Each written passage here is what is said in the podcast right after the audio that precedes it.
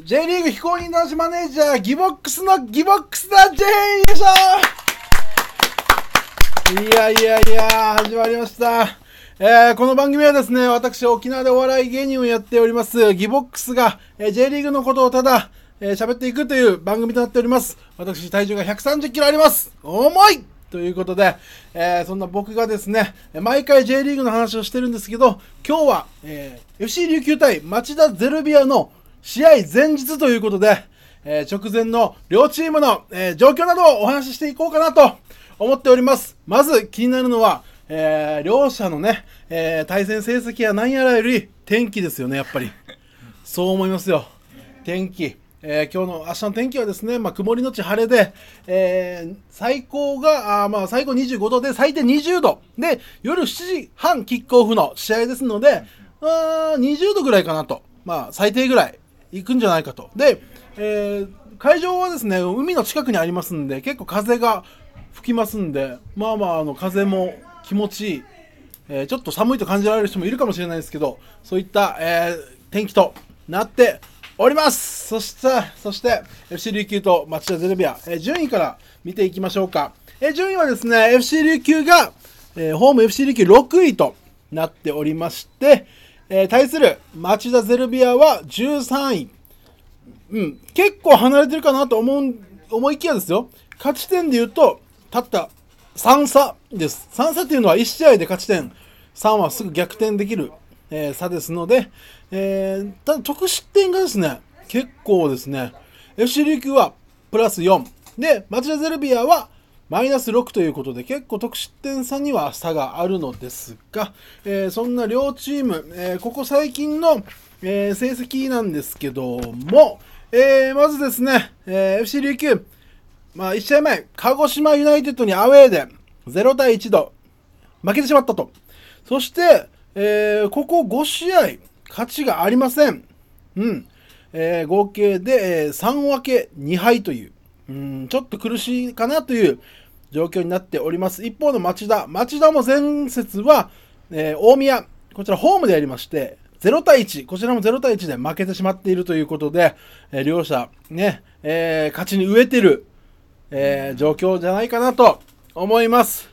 えーただ町田はですね、5試合で言うと2勝1分け2敗と、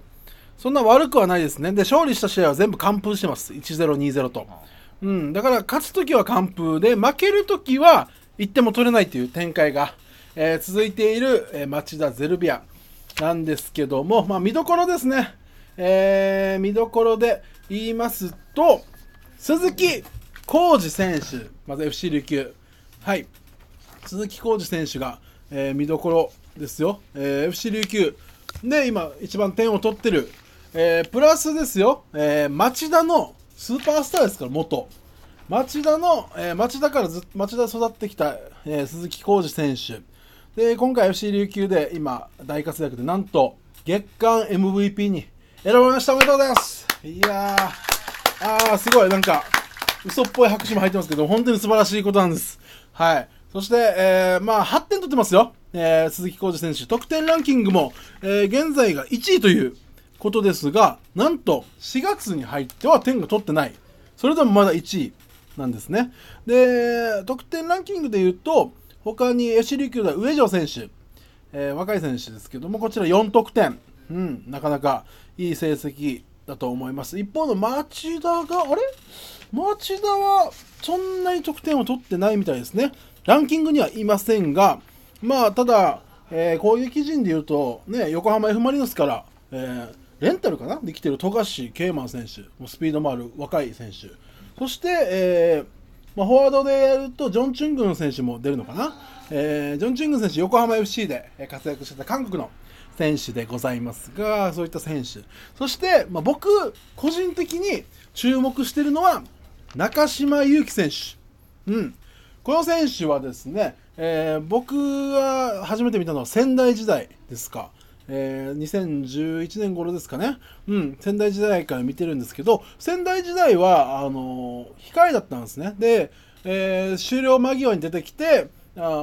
もう最後ね、えー疲れてるディフェンダーに対してハイプレスをかけると。なんていうんですか、得点を取るっていうよりも、最後試合が勝ってる試合なのに最後に出てきてハイプレスをかけるみたいなちょっとなんか抑えみたいな、えー、感じのプレイヤーだったんですが、まあ、そこから J2 で、えー、頭角を現しましてなんと J2 でですよ2桁得点を5回も取ってるんです年間年間で。うんというのは素晴らしいです。現在はまだ1得点ですけども、去年は前節が、えー、スタメンで出てましたんで、もしかしたら、まあ、富樫慶馬選手は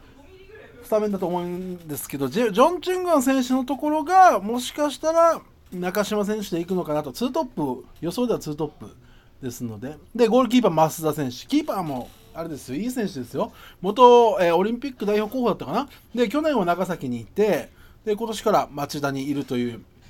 選手。まあ、こういった選手もいますし、えー、ロメロ・フランクもいますからね。ロメロ・フランク。あの、ペルーなんですけど、高校から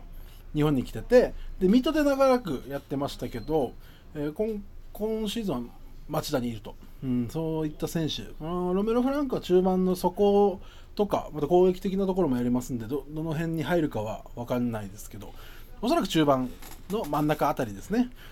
という選手がいますんで、ただ FC 琉球、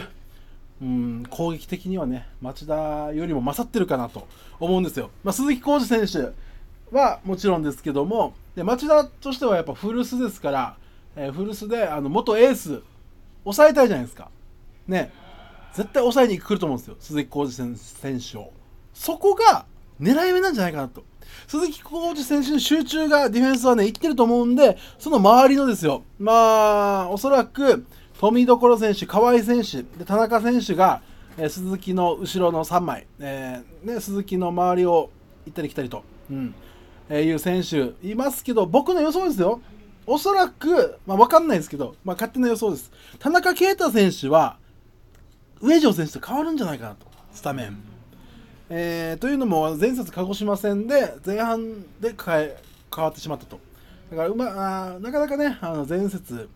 えー、FC リーグ全体的に、まあ、うまくいってなかったパスがねうまく FC リーグの魅力としてはパスワークでどんどん前に前にでシュートまで持ち込む。これができてなかったんです前節。でその辺りも疲れとかもあるのかもしれないですけど田中圭太選手前半で変えられてしまっているのでそこもしかしたら今,、えー、今節はちょっと新しい選手入れてみるのかなと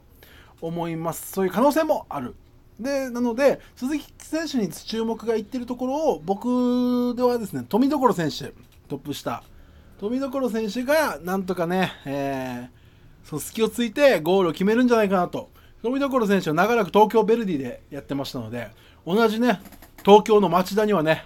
東京ヴェルディからしてもね、ヴェルディ魂も持ってますから、あの負けたくないと思う気持ちが他の選手よりもあると思うんで。であとは意外とねあのサイドバック、えー、徳本選手、増谷選手も、えー、よりこあの相当攻撃的なんですけども特に増谷選手が、えー、ミドルシュートを打つんで急に。急にっていうか、ね、あの隙をついた。あのミドルシュート今日、えー、前節の鹿児島戦もめちゃくちゃ強烈なミドルシュートを打ってたんでだからでボール持つじゃないですか、右サイドで増谷選手。で、えー、フォワード、えー、鈴木浩二選手が、えー、ペナルティエリア内で駆け引きとかすると思うんですけど、でやっぱね、ディフェンスダーとしてはもう、鈴木に取らせたくないぞという気持ちで、鈴木選手のことばっかり、目が行くところを目の覚めるような一発を増谷選手が突き刺してくれるんじゃないかなと思いますで、個人的に、あの、この間、先週ですか、ラジオで共演した際際に、お願いしますよと、ゴール。突き刺してくださいよ。言ってありますので、お願いしたので、えー、そこも、ね、ちゃんとゴール決めてくれるんじゃないかなと。そしてカルバハル選手、ゴールキーパー、FC 琉球。止めますよ、今日も。明日もか。あ止めますんで、もう鹿児島戦でもいいプレーしてましたから、もう毎回毎回いいプレーする。あとはもう琉球が点を取るだけです。この間0点っていうのはちょっといただけない。で、町田も気持ちは一緒だと思うんです。0点で終わった前節を、えー、どう変えて点数を取っていくかというところが、まあ、注目な部分じゃないでしょうか。で、FC 琉球はホーム無敗記録も、えー、新記録達成しまして継続中ですので、ここで負けたらね、一気にね、負けたら連敗ですから、連敗も初めてですし、で、ホーム無敗記録も止まる。相当悪雰囲気悪くなると思うんですよ。だからそういった雰囲気にはさせないと、えーいう気持ちが強いと思うんで、頑張ってくれるんじゃないかなと思います。そして僕はですね、なんと明日のホーム戦の、えーチャンプルーバスというバスが出るんですけど、えーこれはですね、あのまあ、車持ってない方とか、お酒飲みたい方とかが、もうバスで、那覇からバスで会場の沖縄市にあるタピック県総ヒアゴンスタジアムまで行って、で、またバスで帰るという、えープランがあるんですけど、そのチャンプルーバスに僕も乗ります。行きだけ。ね、帰りはね、あの僕、汗だくなんで、あの迷惑なんで、乗らないですけど、行きだけ乗りますんで、なんかいろいろね、あの会話してね、楽しんでね、行きたいなと思ってるんですよ。町田サポーターの方も来ると思うんですよ、結構。ね、どんどんなんか、これもし聞いてくれたら、あのツイッターとかで、あの質問事項あったら、ね、なんか言ってくれたら、